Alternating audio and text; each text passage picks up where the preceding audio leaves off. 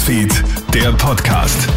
Hi, Tamara Hendrich bei dir. Herzlich willkommen beim Kronehit Newsfeed Podcast, dein Nachrichtenupdate für den Sonntagabend. Cool, dass du reinhörst. Gleich zwei Morde erschüttern heute Österreich.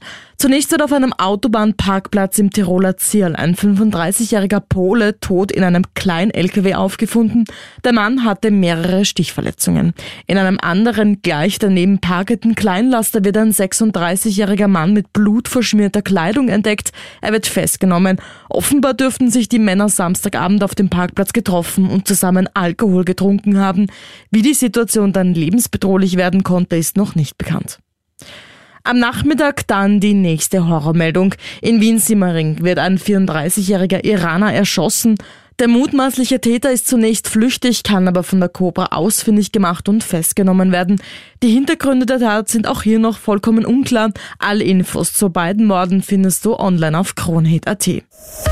Haben wir ab nächstem Herbst einen Bundeskanzler Kickel? Die FPÖ holt nicht nur bei den Landtagswahlen immer mehr Prozentpunkte, der Trend könnte sich auch bundesweit bemerkbar machen. Laut einer Umfrage von OGM und Kurier wäre die FPÖ mit 28 Prozent die derzeit stärkste Partei in Österreich.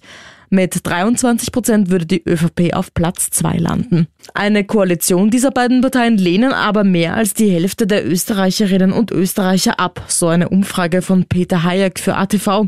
Anders sieht das natürlich bei den ÖVP-Wählern aus.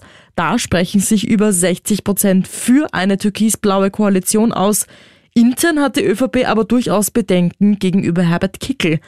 Kanzleramtsministerin Caroline Edstadler bezeichnet die Vorstellung eines Bundeskanzlers Herbert Kickel gegenüber der kleinen Zeitung als erschreckend.